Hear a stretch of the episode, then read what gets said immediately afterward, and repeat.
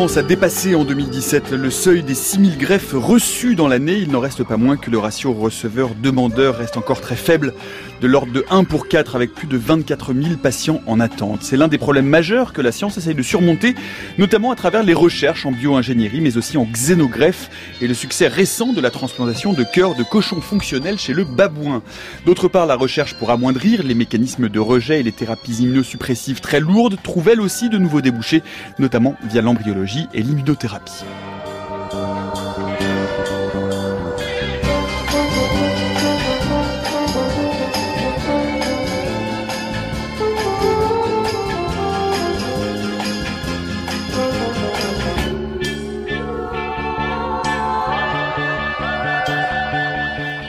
Greffe, l'impossible puzzle biologique, c'est le programme qui va nous occuper dans l'heure qui vient. Bienvenue dans la méthode scientifique.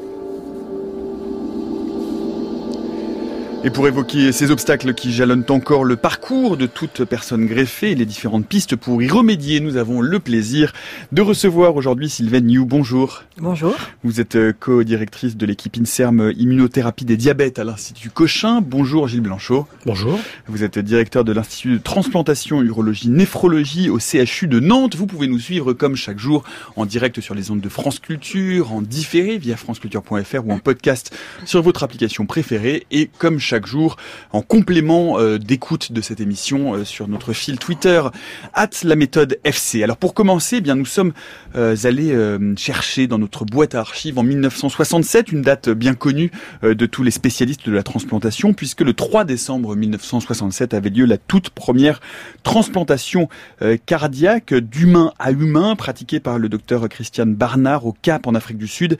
Écoutez la réaction quelques jours plus tard, le 28 décembre, du docteur De Georges. Il est vrai que la tentative de Barnard et de son équipe a résolu quelques questions et en pose d'autres. Durant ces 18 jours où le monde entier a été à l'écoute des battements de ce cœur greffé, toutes les réflexions qui ont pu être faites tournent autour de trois thèmes.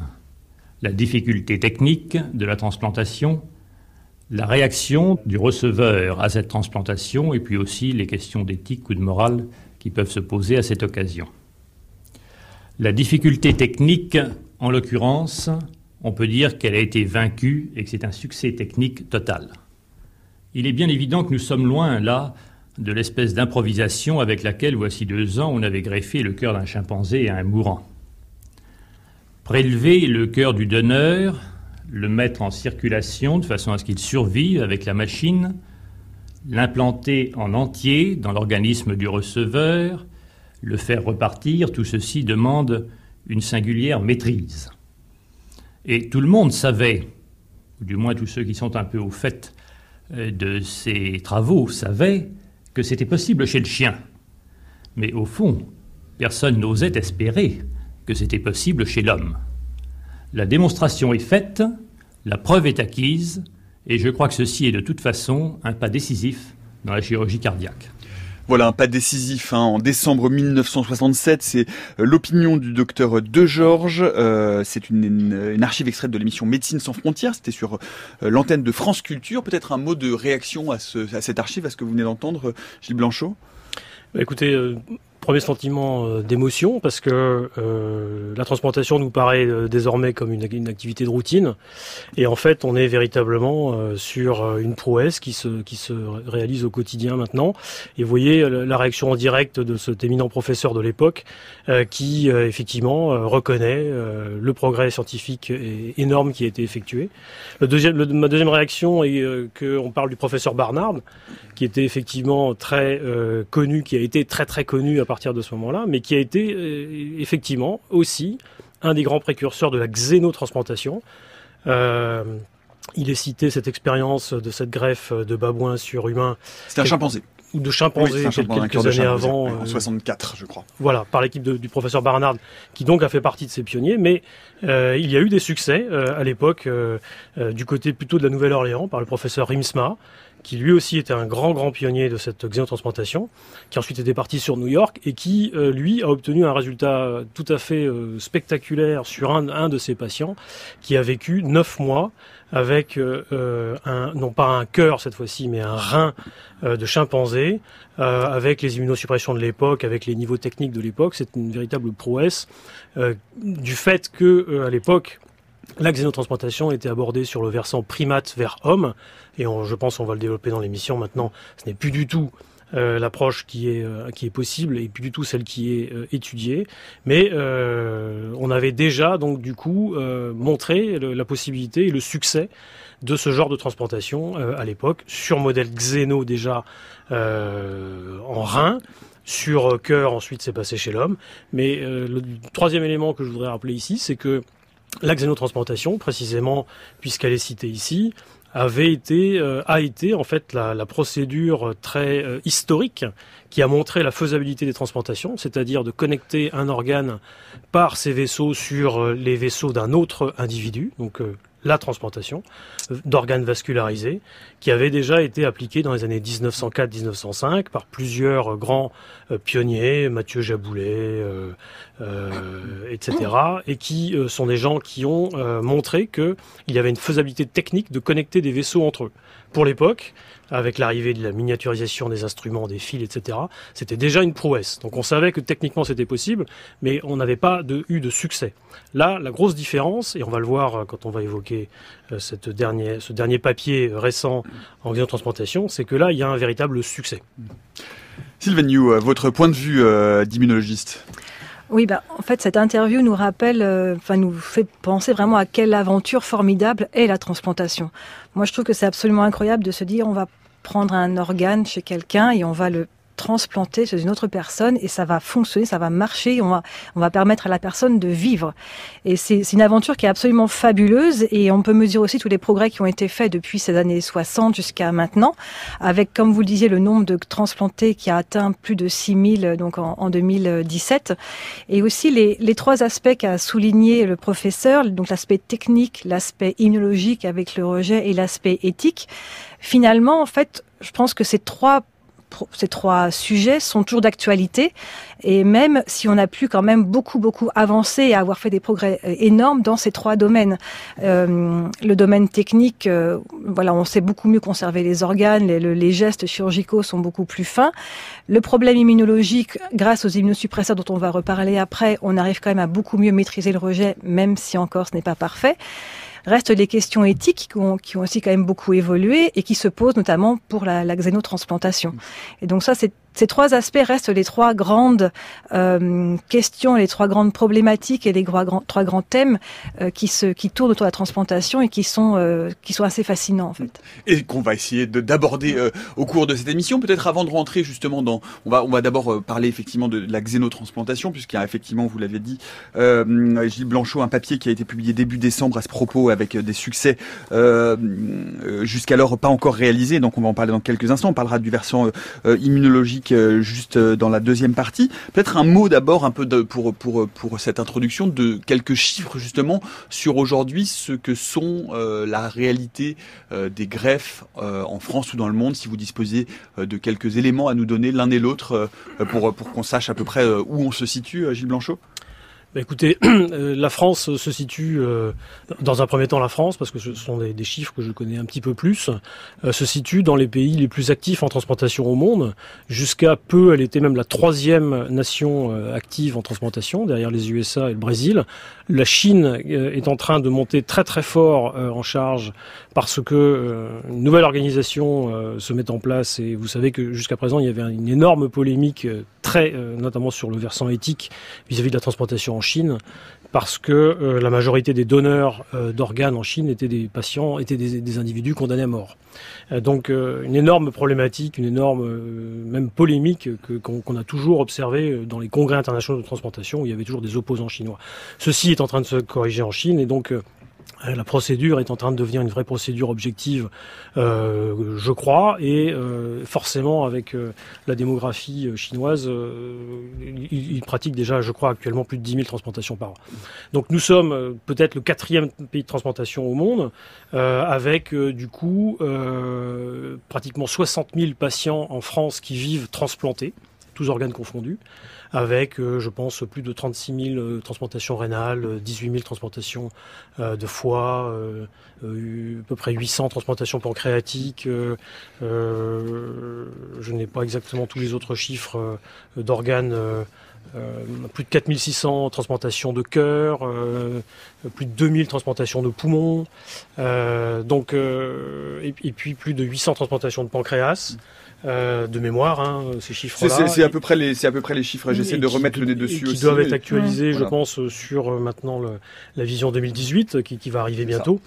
Mais en gros, voilà, ce sont des, oui, ça, des ça, chiffres. Ça donne en tout cas le, le gradient, c'est-à-dire les greffes les plus mmh. courantes sont les greffes de rein, euh, ouais. devant celle du foie, du cœur, poumon, pancréas, et puis ensuite les greffes multiples euh, et quelques rares oui. greffes d'intestin. Euh, oui, Sylvain New Oui, oui, c'est oui. tout à fait ça. C'est vraiment la greffe rénale qui, euh, qui est la première, euh, première transplantation en, en France mmh. et dans le monde, je, je, pense. Tout à fait. Et du coup, avec mmh. une, une particularité pour la transplantation rénale, euh, pour, pour le rein, euh, puisque euh, c'est une la technique de suppléance qui, qui vient aider la, la, vie des patients insuffisants rénaux à côté de la dialyse.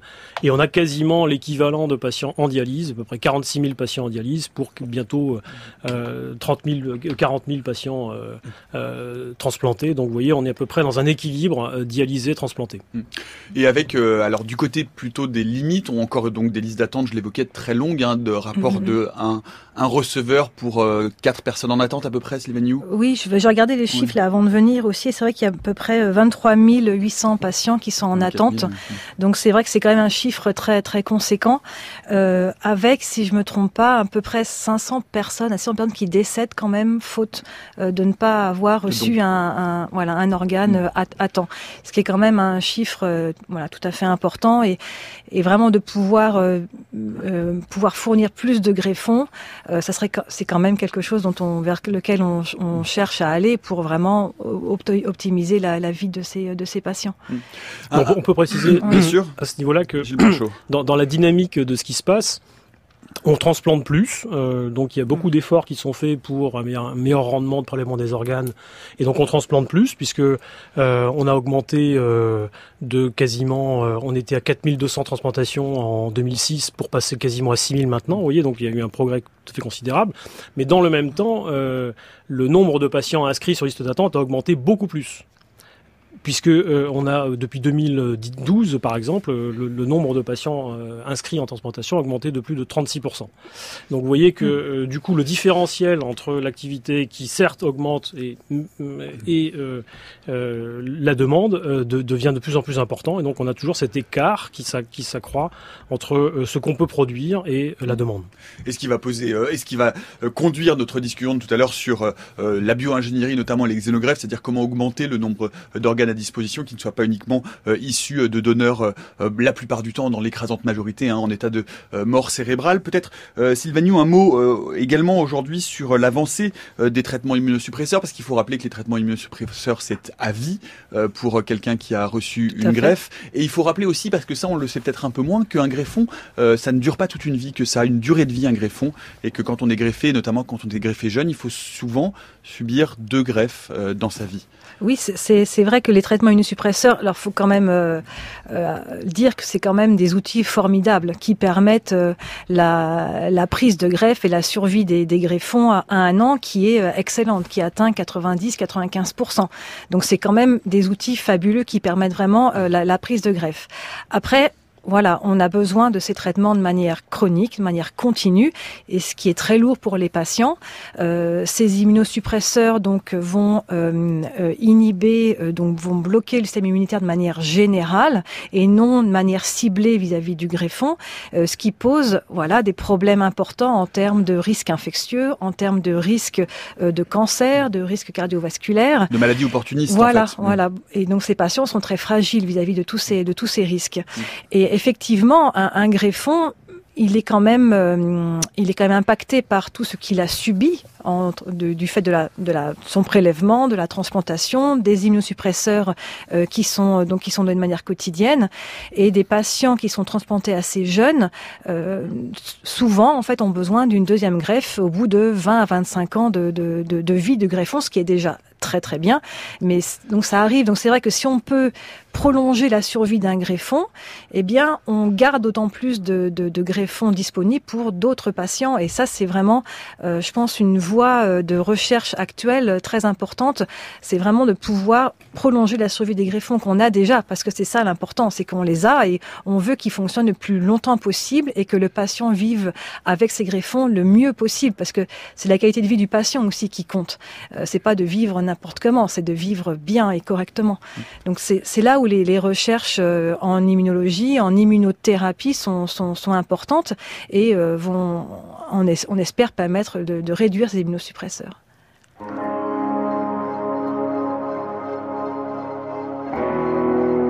La méthode scientifique, Nicolas Martin.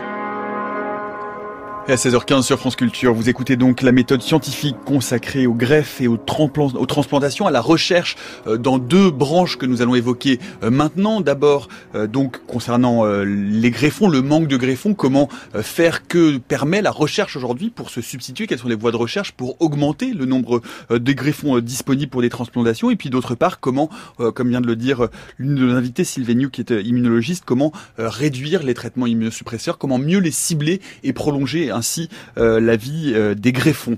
Euh, voilà, ce sont les deux grands angles que nous allons traiter. Peut-être avec vous, Gilles Blanchot, pour commencer sur cette notion de xénotransplantation, puisque je rappelle, vous êtes chef de chef des transplantations au CHU de Nantes, et une publication qui nous a conduit à faire cette émission est datée du 6 de début décembre dernier. C'est dans la revue Nature qui faisait état de deux babouins qui ont survécu plus de six mois avec un cœur de porc transplanté. Est-ce que vous pouvez euh, nous décrire un peu l'importance euh, ou la portée en tout cas euh, de cette étude et de ce résultat Gilles Blanchot? Absolument. Alors, on, s'inscrit là encore toujours pareil dans, l'histoire et dans une dynamique. Encore une fois, la xénotransplantation a été initiée et a montré que la transplantation était techniquement faisable dans les années 1900. Euh, on, est allé jusqu'à faire des transplantations, on l'a aussi évoqué, d'organes de primates sur hommes dans les années 60. Euh, et, euh, et, même jusqu'aux années 90, puisqu'il y a un foie de babouin qui a été greffé à Pittsburgh par le professeur Starzl, grand grand pionnier de la transplantation hépatique, qui, qui, qui, aurait quasiment mérité le prix Nobel de médecine, mais qui avait déjà été donné à des transplanteurs auparavant, euh, qui en 92 euh, s'est soldé finalement par euh, une espèce de polémique internationale qui a demandé un moratoire sur l'utilisation des organes primates chez l'homme pour différentes raisons. La première raison, c'est euh, que euh, il y avait eu un échec euh, au final de cette transplantation, même si ce n'était pas un échec dû à un rejet immunologique. Deuxièmement, que euh, se pose le problème éthique d'utilisation de nos proches cousins, les primates, même, même si là c'était un primate moins proche, un babouin, euh, alors qu'on sait maintenant, on connaît parfaitement euh, le génome de ces animaux et ce sont véritablement nos proches cousins. Je rappelle que nous partageons 97, quasiment 98% d'homologie dans euh, notre génome avec les chimpanzés. Donc ce sont nos très Je crois même qu'avec les chimpanzés, on est au-delà de 99, hein, au-delà de 99%. 98, 98.7, bon. plus exactement. Mais voilà sur, sur, les, sur les exons, mais pas sur toutes les mm. séquences mmh. génétiques. Mmh. Mais euh, voilà, donc peu, peu, peu de différences génétiques, qui, qui fait quand même suffisamment de différences d'espèces, et qui fait que du coup, le, la notion d'utiliser une autre espèce euh, à dessein euh, pour l'homme pose un véritable problème éthique. Et euh, autre problème majeur, le risque viral de transmission de rétrovirus d'origine primate chez l'homme, du fait précisément de cette proximité d'espèces, le risque de recombinaison de séquences rétrovirales de primates avec l'homme pour générer euh, potentiellement de nouveaux types de virus euh, et sur la, sur la Terre ou une transmission directe de rétrovirus chez l'homme. C'est ce qui s'est passé pour le VIH, manifestement. Le VIH étant effectivement à l'origine un virus que l'on a retrouvé chez les chimpanzés, notamment et les bonobos en Afrique au début du XXe siècle. Absolument. Et donc qui on pense existait certainement Ouais. depuis beaucoup plus longtemps que ça. qui existait Ouais. depuis Voilà. bien longtemps, ce qu'on appelle des, des rétrovirus Mm. endogènes, Mm. mais euh, probablement les, les transferts chez l'homme se sont passés dans les années 50 et à la faveur de recombinaisons, le temps Mm. a mis euh, à peu près euh, 30 ans pour justement aller jusque-là. On va, on va vous remettre le lien. On avait consacré une émission à l'histoire du VIH. Les premiers transferts chez l'homme sont même datés maintenant du tout début du XXe siècle, hein, au début des, des 1902-1908, je crois, en Voilà, bon. dans ce qui est l'actuelle République démocratique du Congo. Mais encore une fois, ce n'est pas le thème de cette émission. On va vous remettre le lien vers l'émission que nous y avons consacrée. Revenons, euh, revenons à nos babouins, si vous le voulez bien, et, euh, à cette étude, euh, Gilles Blanchot. Pourquoi est-ce que cette étude, pourquoi cette étude est-elle importante et comment s'inscrit-elle justement dans la recherche en xénotransplantation qui, malgré tout, se poursuit sur des modèles animaux? Alors, elle est très importante parce que elle montre enfin un succès de survie très prolongé dans une situation orthotopique, dite orthotopique, c'est-à-dire en situation anatomique, c'est-à-dire que les euh, babouins qui ont été greffés avec ces reins de porc euh, ont vécu cœurs, euh, non avec ces, ces cœurs, oui. ces cœurs de porc ont vécu avec un, donc un- une tension artérielle, un volume d'éjection systolique, etc., qui était dû au fonctionnement d'un cœur de porc. Donc on est véritablement euh, et, et ceci, ceci est une première parce que jusqu'à présent le dernier grand succès qui avait été obtenu, qui est relativement récent, avait été obtenu au NIH, où là euh, des euh, des cœurs en situation hétérotopique, c'est-à-dire pas anatomique, en situation branchée euh, avec le cœur euh, autologue, le vrai cœur de l'animal toujours en place. C'est-à-dire qu'on la- on laisse le cœur, mais il, il est non fonctionnel. Hein. C'est-à-dire qu'on le relie au réseau vasculaire. Il bat. on- voilà. On, on est capable de dire qu'il est fonctionnel, qu'il a une activité électrique, qu'il a des contractions, mais on n'est pas capable de dire s'il a un fonctionnement physiologique que donnerait, euh, que, que- que- que peut donner une situation anatomique. Donc euh, cette première expérience-là, qui des années euh, 2014-2015, avait déjà été un progrès considérable puisqu'il a été montré par cette équipe du NIH que ces organes avaient vécu plus de trois ans. Donc euh, c'était une percée absolument euh, phénoménale. Euh, à la faveur de quoi? À la faveur de progrès qui avaient été obtenus dans la transformation génétique des donneurs porcins, des animaux hautement euh, sophistiqués, avec une double euh, modification génétique.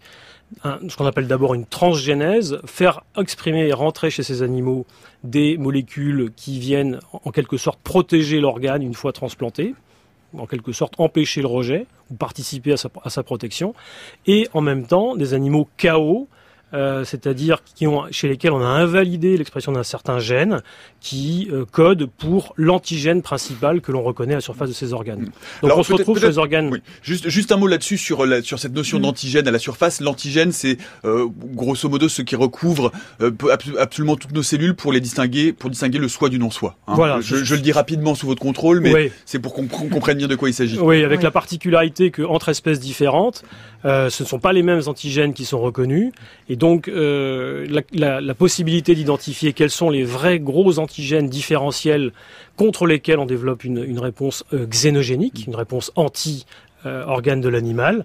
Et euh, à, à la faveur de cette découverte, l'évolution a été d'essayer de supprimer l'expression de cet antigène. Donc vous vous retrouvez avec un organe qui est d'origine animale, mais qui n'exprime pas la, la grande cible principale contre laquelle on va venir nous, nous, nous défendre avec notre, notre défense immunitaire. Qui est un peu, un peu neutralisé en termes immunologiques, Sylvanie, si on résume. Oui, oui, c'est vrai, Mm. parce que c'est vrai que ces antigènes, comme vient de le dire Gilles Blanchot, si vous les laissez, ils, ils peuvent induire un, ce qu'on appelle un rejet hyper aigu, euh, qui a lieu dans les minutes. Donc c'est extrêmement rapide. Donc c'est vrai que c'était un grand grand frein à la xénogreffe, c'est ce rejet extrêmement rapide, ex- extrêmement sévère et puissant. Donc le fait de pouvoir éliminer par euh, manipulation génétique ces antigènes, donc ces éléments étrangers qui vont vraiment booster le système immunitaire du receveur, si on les élimine, eh bien ça apporte quand même déjà une, euh, une meilleure possibilité de pouvoir contrôler le, le rejet par derrière. Donc c'est quand même une sacrée, une belle avancée. Et, et du coup, ça pourrait justement diminuer même par rapport à une à une autogreffe, une autogreffe alors pas d'un, enfin pas d'une personne sur elle-même, mais euh, entre même de- d'une Allo de- ah, une Allogreffe. allogreffe. Oui. Voilà, c'est merci, Oui. c'est le terme que je cherchais. Par rapport à une allogreffe, Oui. justement, du coup, ça ça crée une réaction immunitaire moindre que ne le créerait une allogreffe euh, sans aucune modification génétique? Ah, je ne pense pas, Non. non, non, non, non, pas à ce point-là, Euh, pas du tout. Mais euh, mais ça, ça, ça donne quand même, dans le contexte de la xénogreffe, ça donne quand même un, un frein à la, à la, ré- à la réponse immunitaire. Mais elle est, elle reste de toute de toute manière extrêmement extrêmement puissante et difficile à contrôler. Mais dans ce papier. finalement, ils, ont réussi à contrôler ce, rejet de manière assez, assez impressionnante. Alors la réponse reste toujours aussi hmm. forte parce que même si on invalide euh, une cible principale, en fait, la, biologie, le système biologique est tellement complexe et tellement régulé que derrière, d'autres molécules viennent prendre la place et en fait, euh, l'immunisation du receveur contre mm. ces organes porcins va concerner d'autres antigènes finalement. Le porc reste un porc, même s'il est génétiquement modifié, et euh, l'humain, ou mm. ici en l'occurrence le primate, reste un primate, avec donc une reconnaissance de discordance d'espèces qui, qui reste majeure. Mm. Mais donc du coup, à, la faveur de cette difficulté majeure qui est la, discordance d'espèces, Réussir cette survie aussi prolongée est une véritable prouesse parce que c'est la première fois qu'en situation orthotopique, donc anatomique, euh, des animaux vivent donc avec une tension artérielle, une fraction d'éjection ventriculaire correcte, des fonctions diastoliques correctes, etc. Euh, à la faveur finalement de euh, traitements immunosuppresseurs un peu supplémentaires par rapport à ce qu'on donnerait dans situation humaine, allotransplantation classique, mm. mais euh, qui demeure quelque chose de tout à fait envisageable chez l'homme, euh, à savoir, euh, ce sont des associations de différents traitements un peu plus forts, qu'on appelle des inductions en tout début de, de transplantation, suivis de traitements d'entretien. Euh, et euh, l'astuce, ce qui a fait que ces deux animaux de cette, de cette dernière série qu'ils ont mm. obtenu ont vécu plus de six mois avec. C'est-à-dire le, double, le double de l'espérance qui était programmé au départ. Hein. C'est-à-dire qu'il devait être euthanasié au bout de trois mois pour vérifier l'état des organes. Tout à fait. Dans une expérimentation animale qui sont très très éthiquement encadrées, on définit des endpoints, des, des, des, critères de succès euh, de l'expérimentation. Mm. Et lorsqu'ils sont obtenus, on se doit d'arrêter. Euh, dans l'expérimentation, c'était trois mois. Finalement, le résultat était tellement favorable à trois mois avec euh, aucun stigmate de rejet qu'il a été décidé d'aller jusqu'à six mois pour deux de ces animaux et ils ont continué à avoir une, une aussi bonne fonctionnalité. Ils ont arrêté les traitements, et en particulier un des derniers traitements euh, sur lequel ils avaient euh, fait quelques progrès. Et, finalement, euh, les animaux ont repris une réaction normale et rejeté au final ces, organes. Donc c'est la preuve que l'association de l'utilisation de ces donneurs très sophistiqués sur le plan génétique, sur, sur le plan de la modification génétique, avec la préservation de l'organe très particulière là aussi qui est intéressante et euh, ce cocktail d'immunosuppression très particulier qu'ils ont euh, ont obtenu, on a là euh, enfin une espèce de, cocktail de, succès qui, laisse présager des, résultats intéressants, des possibilités intéressantes pour le futur. Alors la, question c'est justement quelles sont les possibilités que, que couvre cette cette étude donc publiée, je rappelle début décembre puisque on a entendu et vous avez mentionné tout à l'heure Gilles Blanchot les les obstacles éthiques hein, liés à la xénotransplantation notamment des primates vers l'humain mais est-ce que ces obstacles sont moindres quand il s'agit, euh, en l'occurrence, euh, de porc, puisqu'il y a euh, chez le porc une, comment dire, une compatibilité plus forte vis-à-vis vis-à-vis de l'espèce humaine? C'est pour ça que cette espèce-là est traitée. Pourquoi est-ce que finalement il n'y aurait pas d'obstacle éthique vis-à-vis de, de l'emploi de cochons génétiquement modifiés ou de porcs génétiquement modifiés pour des xénogreffes sur l'être humain? La question se pose. La question se pose pour toute, toute, utilisation euh, euh, d'organes d'origine animale. Euh, ces recherches sont très encadrées. D'ailleurs, il y a eu une, réforme des lois qui encadrent l'expérimentation animale récemment au sein de l'Europe, qui, contraint très fortement nos, travaux et qui, nécessite qu'on se, réorganise très fortement. Donc la, dimension éthique existe. Personnellement, je ne la vois pas au, au niveau du port de la même façon que au niveau euh, du primate. Euh, nous connaissons la discordance d'espèces majeure avec le porc. Le porc est un animal qui est utilisé par l'homme depuis des millénaires euh, au profit de, sa nourriture. Si on considère que de tels animaux pourraient devenir un jour des donneurs d'organes, ce sera quoi qu'il en soit, dans, une situation extrêmement encadrée, sur des tout petits cheptels d'animaux très sophistiqués, totalement dédié euh, à cette mission et euh, né de, euh, par césarienne, etc., Très, très, très encadré. Et, la dernière dimension éthique qui est importante à évoquer aussi est la dimension religieuse, puisque si on s'adresse à l'animal porcin vis-à-vis des religions musulmanes et, et même juives, la, problématique se pose et a été d'ailleurs déjà évoquée euh, au sein d'organisations internationales par l'OMS euh, dans, le cadre de, grandes conférences où euh, des, autorités religieuses ont, été déjà questionnées, et consultées avec a priori pas d'opposition à ce mm. sujet. Mm. Et, d'ailleurs, si je peux me permettre, pour revenir sur ce, ce sujet éthique, euh, c'est vrai que quand, quand, quand j'étais en thèse, donc il y a 15 ans de ça peut-être. Vous avez travaillé sur la xénogreffe d'îlopancréatique de voilà, c'est ça. Et donc, euh, il y avait un étudiant dans, dans le laboratoire aussi qui avait euh, préparé un questionnaire euh, à, à, fournir au, grand public. Donc on l'avait partagé avec nos familles, nos amis, nos, nos connaissances et autres qui ont bien voulu répondre à ce questionnaire sur l'axonotransplantation et sur la possibilité, accepteriez-vous oui ou non un organe de porc, puisque c'était vraiment le porc qui était en question à ce moment-là. Et euh, sinon, pourquoi Qu'est-ce qui vous gênerait Et est-ce que voilà, vous auriez des, est-ce qu'il y aurait des critères euh, personnels, euh, religieux, qui vous empêcheraient ou qui bloqueraient vos, vos choix? Et, et, donc, on avait pu, l'étudiant avait pu réunir un, un panel de personnes de différentes confessions et dans, dans l'ensemble, les réponses étaient très positives, dire qu'à savoir que quelle que soit la, la, la, religion, finalement, elle ne rentrait pas vraiment en compte et on avait les mêmes pourcentages de personnes qui étaient tout à fait euh, pour. Mmh.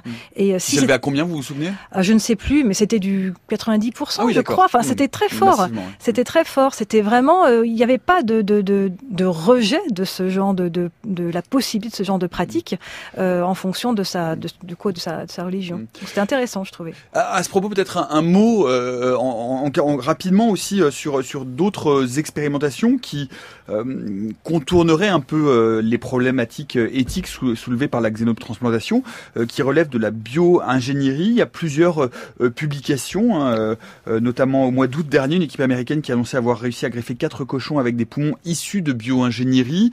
on parle également peut-être d'une dizaine de patients dans le monde humain déjà qui vivraient à l'heure actuelle avec des vessies issues de la bio-ingénierie aujourd'hui Est-ce que euh, construire, reconstruire des organes euh, à partir euh, de cellules humaines, de structures animales, est-ce que ça permettrait justement de contourner un certain nombre de ces problématiques, Gilles Blanchot?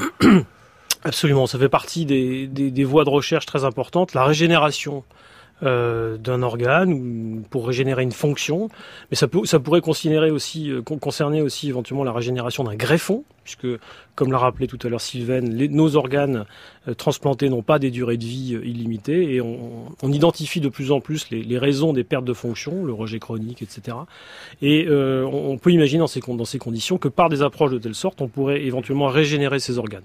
Alors pour ce qui concerne les organes bio-artificiels, c'est une grosse voie de recherche importante à partir de cellules souches, pas forcément d'origine animale. On, peut imaginer l'utilisation d'organes qui ont été décellularisés dont on ne garde que la trame et qu'on Ce qui s'est passé pour les poumons, hein. on garde vraiment l'enveloppe euh, cartilagineuse. Exactement. et en fait on fait on fait pousser des colonies de cellules à l'intérieur de de, qui de, de recoloniser, et, qui vous rendent à nouveau un organe fonctionnel capable de faire de la transfert de l'oxygène, enfin des gaz. Et donc euh, c'est ce qui s'est passé. Pour les vessies euh, ou les voies urinaires, comme vous l'évoquez effectivement, il y a des, déjà des, des, succès tout à fait intéressants obtenus à partir de, de trames, de, de, ce qu'on appelle des scaffolds, des, des squelettes euh, reconstitués à partir de cellules souches, euh, qui, sont également des, succès. Et puis, il y a d'autres approches qui arrivent de plus en plus euh, sur la fabrication d'organoïdes, c'est-à-dire des, des, organes un petit peu chimères dans les issus soit de, mix de cellules, soit de cellules souches, qui, qui, qui, arrivent aussi, notamment beaucoup pour euh, le pancréas et vis-à-vis du diabète. Et puis il y a, une dernière avancée très très importante qui arrive, qui là nous ramène à nouveau vers l'animal, qui est euh, l'utilisation de l'animal comme une espèce de bioréacteur pour fabriquer des organes humains. À savoir que euh, il y a des expériences tout à fait, euh, tout à fait euh, positives, avec des résultats tout à fait spectaculaires qui ont été obtenus, avec ce qu'on appelle la, complémentation du blastocyste, c'est-à-dire que si vous prenez un, embryon et, que dans cet embryon vous venez introduire des cellules d'un autre embryon différent, vous pouvez avoir euh, des euh, cellules et des euh, organes de cet autre embryon qui peuvent se développer au, sein de l'animal porteur au départ. Et donc il y a des expérimentations qui ont été faites comme ceci, notamment dans des modèles porcins, où certaines équipes, ça se fait beaucoup au Japon, en Corée, ont obtenu le développement d'organes d'un autre animal dans un premier animal, à partir du stade embryonnaire. Donc on pourrait imaginer, donc la finalité majeure de, cette approche est de faire générer des organes humains au sein d'un porteur porcin.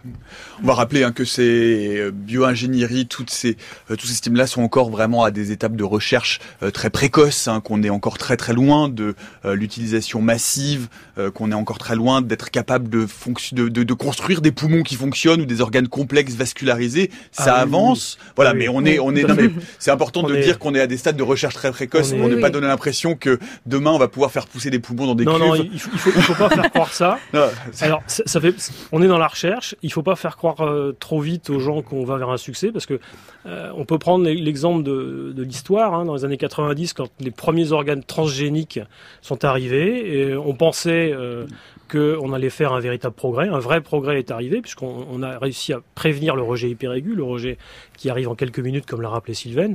Mais certains individus, certains porteurs de, ces projets de l'époque, avec des visions un peu marketing, ont un petit peu trop fait euh, savoir euh, trop précocement qu'on allait vers un succès très proche, et euh, alors qu'en fait on était très très loin de tout ça, et en fait on a fait beaucoup de mal à la recherche en transplantation, en xénotransplantation, avec une perte de confiance avec le temps où les gens ont vu que bah non finalement ça ne marche toujours pas, ça ne marche toujours pas, alors qu'en fait on est sur une, on est sur de la recherche véritablement frontière, on est sur des des, des nouvelles approches limites, new age of mm-hmm. research, et donc on... le nouvel âge de la recherche parce que New Age, ça fait, référence à autre chose. C'est des preuves de, on cherche des preuves de concept aussi. Dans le sens fil du rasoir, hein. c'est-à-dire qu'on est vraiment sur des, des, approches qui sont très très mm-hmm. très, qui poussent très loin l'approche de, de, pionnier, mais qui, qui sont très importantes parce qu'elles nous font faire des progrès dans plein de domaines différents.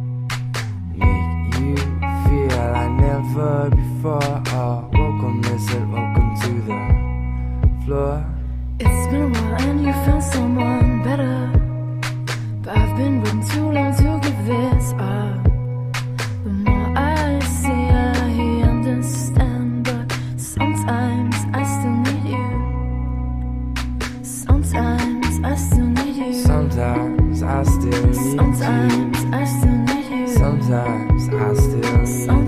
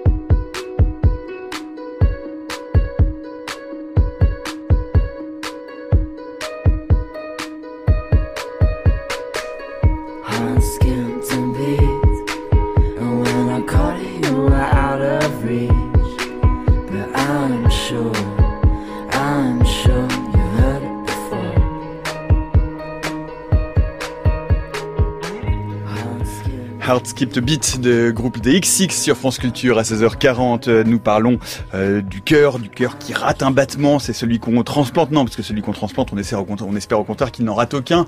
Nous parlons donc en tout cas de greffe et de transplantation et de recherche euh, fondamentale dans ces domaines. Nous en parlons avec euh, Sylvain New, qui est co-directrice de l'équipe INSERM Immunothérapie des diabètes à l'Institut Cochin et avec Gilles Blanchot, qui est directeur de l'Institut de transplantation, urologie, néphrologie au CHU de Nantes. Alors, on a parlé des xénogreffes, de bio-ingénierie. L'autre voie de recherche pour euh, améliorer les greffes et leur tolérance par les receveurs, ça concerne euh, donc l'immunologie avec à terme euh, l'objectif de diminuer significativement les doses d'immunosuppresseurs qui sont prises, je le rappelle, un quotidiennement par les greffés pour tolérer leur greffon. Bonjour Céline Lezen. Bonjour Nicolas, bonjour à tous. Vous êtes rendu à l'hôpital Saint-Louis à Paris au laboratoire d'immunologie de la transplantation où une équipe s'est inspirée de l'immunité du fœtus pour conduire ses recherches.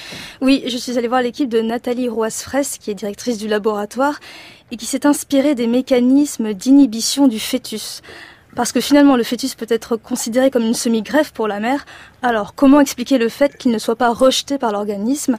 Eh bien, c'est parce qu'il libère des molécules qui le protègent du système immunitaire maternel. Cette stratégie a été exploitée par l'équipe qui a pu ensuite développer une nouvelle piste en immunologie de la transplantation.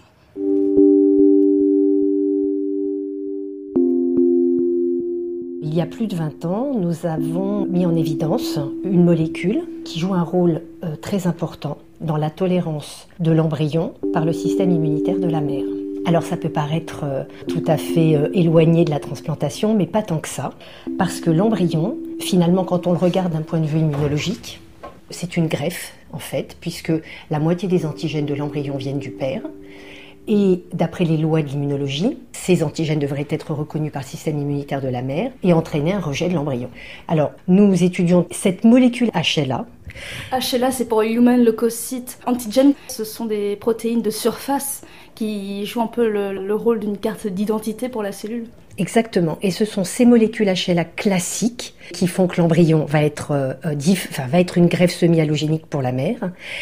Et cette molécule HLAG va permettre à l'embryon d'être protégé de l'attaque par les cellules euh, du système immunitaire de la mère.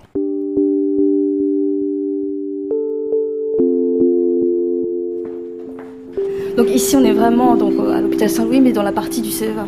Alors voilà, donc là nous sommes dans la partie laboratoire avec euh, comme vous pouvez le voir ici une pièce de culture cellulaire où d'ailleurs nous étudions les cellules des, des patients euh, transplantés. Avec vous recevez tout type d'échantillons, que ce soit des cellules cardiaques, pulmonaires, Alors on reçoit des, voilà, on reçoit des biopsies, donc des tissus greffés inclus en paraffine sur lesquels nous allons faire des marquages euh, pour voir l'expression d'HLAG. Lorsqu'il y a une, un greffon pulmonaire qui est effectué, ce greffon pulmonaire part en anatomopathologie pour le patient, bien sûr, pour évaluer la, la fonction du greffon. Et puis nous, nous, nous, récoltons ces cellules épithéliales bronchiques, donc qui proviennent vraiment directement du greffon. Hein. Nous les étudions d'un point de vue euh, de l'expression d'HLAG et après nous les mettons dans des expériences fonctionnelles face aux cellules T du receveur. Euh, tout ça se fait dans la même journée, donc c'est assez lourd. Et puis après, voilà, on, regarde comment se passe la réactivité de l'un par rapport à l'autre.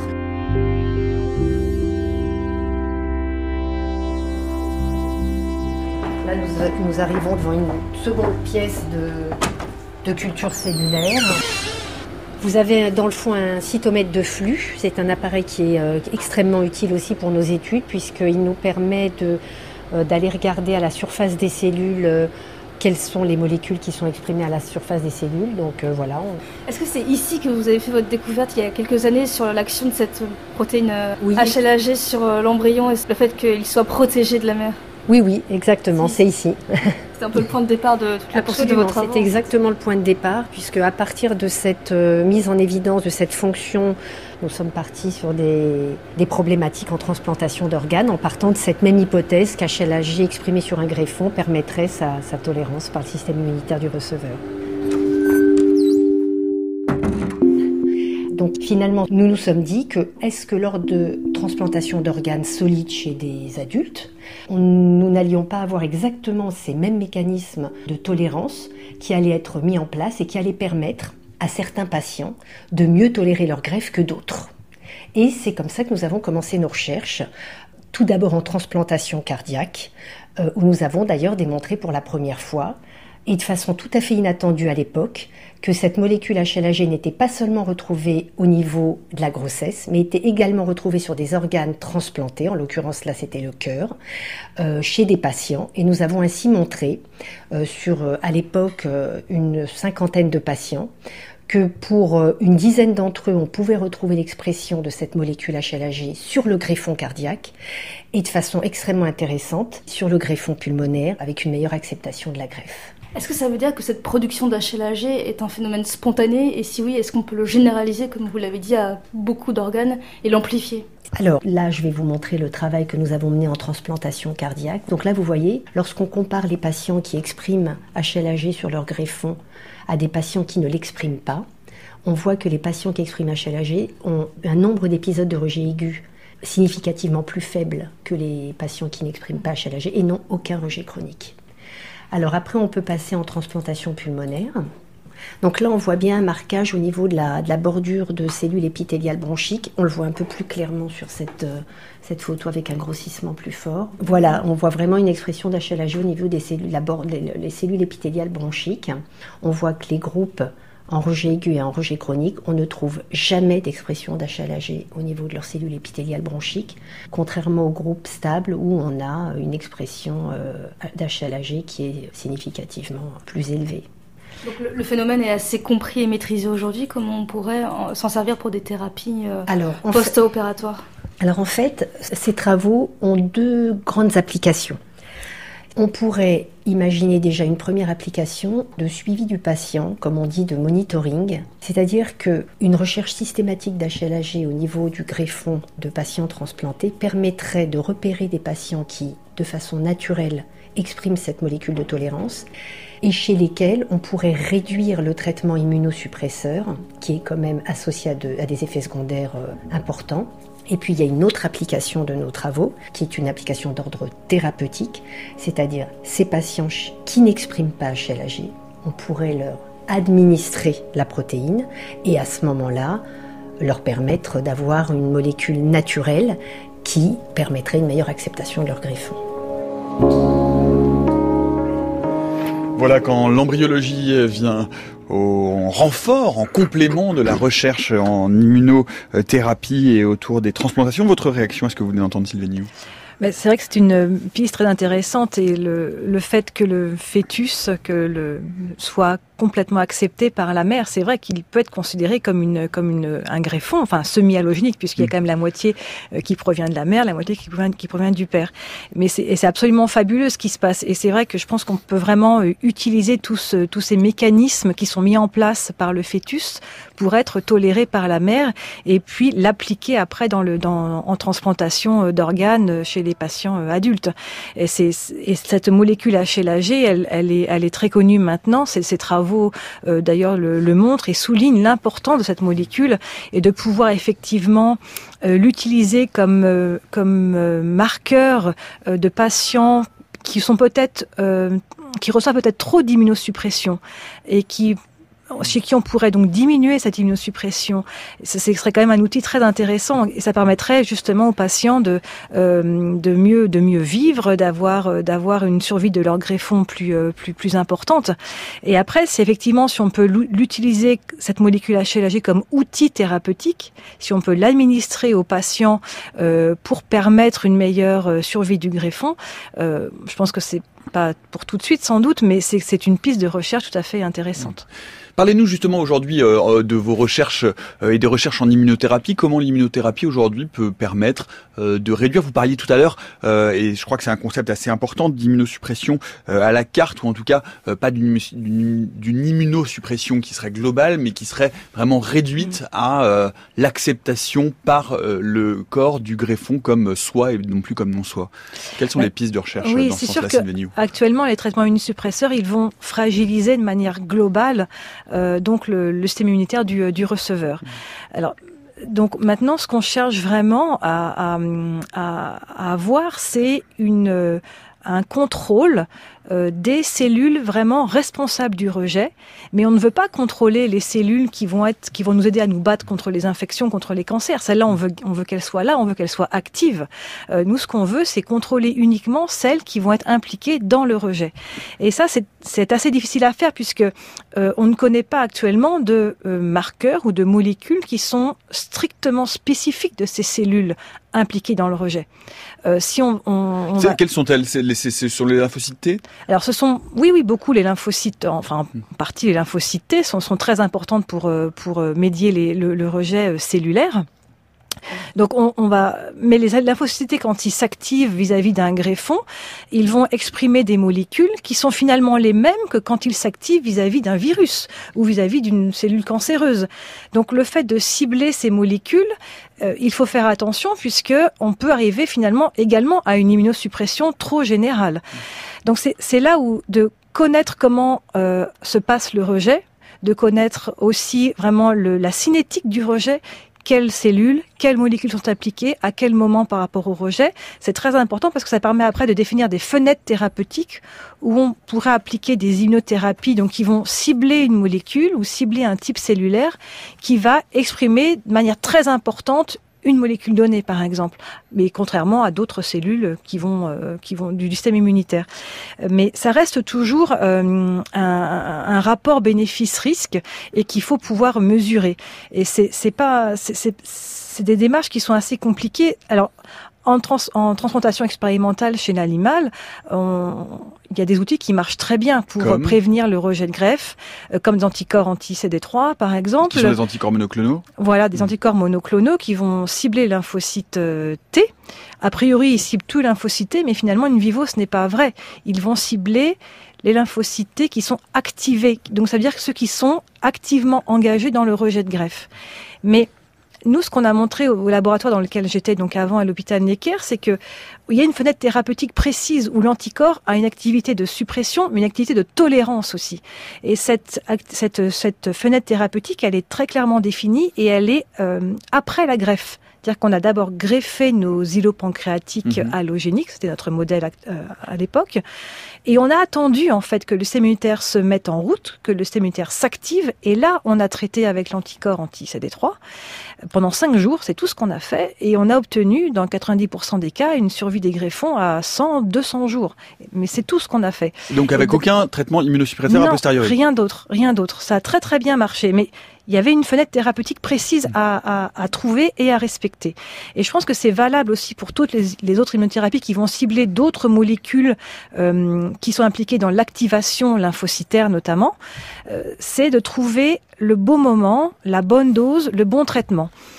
Et chez l'homme, on peut pas attendre évidemment euh, de quelques jours avant de traiter par des immunosuppresseurs. C'est le, le, le, risque est beaucoup trop grand. Donc il faut pouvoir jouer avec les immunosuppresseurs actuels et rajouter ces immunothérapies, mais à un moment donné. Et je pense, et dans une fenêtre thérapeutique donnée. Et c'est là où... Et qui reste à définir évidemment voilà, sur les protocoles expérimentaux. Voilà, mais c'est là où de, de, mieux connaître le rejet, de mieux définir les mmh. patients qui seraient susceptibles de recevoir ces immunothérapies, ça, ça c'est toujours une des pistes de recherche très, très importantes en, en, en clinique. Pour, pour, euh, pour en savoir un peu plus hein, sur ces anticorps monoclonaux, sur l'immunothérapie, là aussi, on n'a pas le temps de revenir sur tout, mais on va vous mettre le lien sur le fil Twitter euh, de l'émission que nous y avions consacrée. On avait consacré une émission entière pour bien expliquer euh, toutes les pistes de recherche, et notamment, il était déjà question euh, de ces anticorps monoclonaux sur les mécanismes d'immunosuppression après transplantation. Gilles Blanchot. Oui, la problématique chez l'homme est extrêmement complexe parce qu'en fait, il y, y, a les lymphocytes T qui vont agir, mais il y a plein d'autres cellules qui vont être impliquées en fait dans, le, dans, la réaction de rejet, les lymphocytes B, les monocytes. Il y a de plus en plus de données qui montrent aussi que maintenant les cellules NK, natural killer, avec l'air des anticorps, vont venir aussi être des agents qui vont euh, venir bloquer. En fait, du coup, on se retrouve avec euh, des cocktails d'immunosuppression à mettre en place qui consistent à, à, à bloquer euh, les différents types cellulaires potentiellement impliqués. Et effectivement, comme le disait euh, Sylvain, c'est difficile d'identifier une molécule ou euh, un, une population cellulaire euh, particulière, mais en fait, les, outils de plus en plus fins de, dissection de la réponse immunitaire font que on voit la réponse immunitaire comme, comme véritablement quelque chose de très complexe avec plein de, de sous-populations euh, différentes, des, des, des, populations activatrices, régulatrices, etc. Et dans, euh, dans les nouvelles immunothérapies, justement, une, une des approches est euh, d'essayer de jouer sur les voies activatrices mmh. en préservant les voies régulatrices ou les populations régulatrices qui peuvent être aussi bien cellules dendritiques que des cellules T régulatrices ou B régulatrices. Et donc, par ces approches qui commencent justement à, montrer que le système est beaucoup plus complexe, on va vers des immunosuppressions qui vont plus cibler vers les voies activatrices en respectant les voies euh, régulatrices et qui peut-être vont nous permettre de donner moins de traitements tout en gardant une immunocompétence à notre patient vis-à-vis -vis du reste de l'environnement, les virus, les cancers. Sylvain New, justement, il y a plusieurs euh, types euh, d'essais. Alors, il y a eu des essais, des, des essais très radicaux avec euh, la destruction de la moelle osseuse du receveur pour euh, oui. ré, regreffer, faire une double mmh. greffe finalement avec une greffe de moelle osseuse. Mais alors, bah, alors moi, quand j'ai quand j'ai vu ça, je crois que les essais ont été interrompus parce que si on regreffe la moelle osseuse qui produit donc justement bah, une grande partie des lymphocytes, et bien du coup, ça veut dire que le corps du receveur va finir par réagir contre ses propres organes initiaux. Je, je comprends pas très bien en fait le, le le, mécanisme de ce principe-là ou non, Gilles Blanchot plutôt Ce sont des, ce sont des mécanismes de ce qu'on appelle la tolérance centrale, c'est-à-dire que l'individu euh, oui, devient une véritable chimère où il a ses tissus à lui et mmh. puis son système immunitaire qui est reconstitué est un système d'un donneur. Mmh. Et donc l'organisme est fait de telle sorte que euh, il met en place ce qu'on appelle la tolérance au soi et qui, qui fait qu'il a des il a des systèmes régulateurs dans la moelle, dans le thymus en particulier, qui est un organe qui va permettre d'éliminer les cellules qui sont nocives et qui, qui, qui attaquent le soi. Et donc dans ces systèmes-là de tolérance centrale, on fait une espèce d'éducation où on va permettre au, à l'individu d'avoir un système immunitaire euh, reconstitué, mais qui n'attaque pas euh, aussi bien les organes du soi que le greffon. Alors effectivement, ils n'ont pas été interrompus ces, ces essais-là, mais c'est la greffe de moelle en soi qui n'est pas exactement appliquée. C'est plutôt des systèmes de, de, euh, de moelle, de systèmes myéloablatifs, c'est-à-dire qu'on ne fait pas totalement une greffe de moelle. On, on, on ouais. apporte de la greffe euh, d'un donneur, euh, de manière à ne pas trop immunodéprimer euh, ce receveur avec euh, des radiothérapies, etc. Mmh. comme, très, très comme on ferait pour une greffe de moelle classique. Bien sûr. Donc on n'en est pas à ce niveau-là, mais les tentatives qui ont été faites ont été très très spectaculaires parce que euh, chez une, une, partie conséquente de ces patients, il a été possible d'interrompre les traitements immunosuppresseurs avec un maintien de, des greffons. Mmh. Mais ce sont des, des, des approches très mmh. particulières. Oui, très lourde. Oui. Sylvain New, peut-être aussi un, un, mot sur, euh, sur euh, justement, euh, Gilles Blanchot l'évoquait, sur d'autres euh, d'autres essais, sur les cellules dendritiques ou sur de la, vraiment sur de la médecine de, de précision, en quelques mots, puisqu'on arrive à la, au terme de cette oui, émission. Oui, c'est vrai qu'actuellement, il y a donc les essais, les, les stratégies actuelles s'orientent vers la thérapie cellulaire, c'est-à-dire qu'on va utiliser les, les cellules régulatrices du receveur, donc celles qui sont capables de contrer euh, les, les, cellules immunitaires responsables du rejet, donc ces cellules régulatrices. Euh, maintenant, on sait très bien les isoler des, patients, on sait très bien les, euh, les, expandre in vitro pour ensuite les réinjecter chez le patient au moment de la transplantation pour, pour booster ces mécanismes de régulation et inhiber le, le, rejet de manière, de manière durable. Là, c'est pareil, il faut faire attention de pouvoir à effectuer ces, ces, ces, ces, thérapies cellulaires de manière ciblée, donc manière spécifique d'antigène, antigène du donneur, puisqu'on ne veut pas induire des, des, des, cellules régulatrices qui vont euh, bloquer toutes les, systèmes du, toutes les cellules du système immunitaire du receveur. On veut que les, les, nos cellules régulatrices ne bloquent que les lymphocytes T, euh, entre, entre, entre, autres, responsables du rejet. Donc on est dans une phase où on essaye de générer ces lymphocytes régulateurs, ces cellules régulatrices, mais qui vont être spécifiques de l'antigène du donneur pour avoir une réaction, une, une réaction régulatrice, mais dédiée à la greffe. Une étude européenne en un mot, euh, oui, oui. Gilles Blanchot, The One Study, qui est ouais. à de Nantes, hein, qui est chez vous. Nous participons effectivement, voilà. nous, sur une approche de cellules dendritiques immatures, mais effectivement, dans les, dans les nouvelles euh, immunothérapies euh, cellulaires qu'évoquait euh, Sylvain, il y a aussi toutes les techniques nouvelles dont vous avez peut-être entendu parler en cancérologie, qui sont mmh. très très avancées désormais.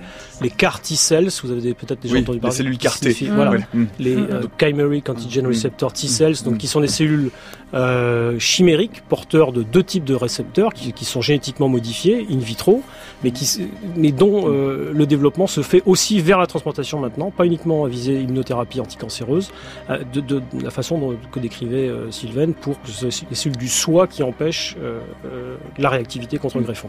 Et on aura l'occasion de reconsacrer effectivement euh, une émission, parce qu'on en a souvent parlé de ces cellules cartées, on n'a jamais consacré une émission entière, ce sera le cas dans les semaines qui viennent. Merci beaucoup en, toutes les, en tout cas à tous les deux d'être venus nous parler de cette recherche en matière de transplantation. Merci Sylvain New, merci, merci, Gilles Blanchot. Un mot pour vous rappeler que samedi, euh, bien c'est le premier forum euh, France Culture, l'année vue par les savoirs. Euh, ça se passe ben, comme chaque année dans le grand amphithéâtre de la Sorbonne, toute une journée consacrée à un thème. Cette année, pour le premier, comment vivre dans un monde à plus de degrés? Projetons-nous après justement le réchauffement climatique. Comment faire? Dépêchez-vous si vous voulez assister à ce forum. Il y aura Adèle Von Rett, Emmanuel Laurentin, moi-même et puis d'autres producteurs de la chaîne. Il reste plus de place, c'est gratuit, mais il faut vous inscrire sur franceculture.fr ou maison de la radio.fr. Merci à toute l'équipe de la méthode scientifique. C'était Jean-Frédéric à la technique. Demain, nous parlerons des courants marins. On se retrouve à 16h jusqu'à preuve du contraire.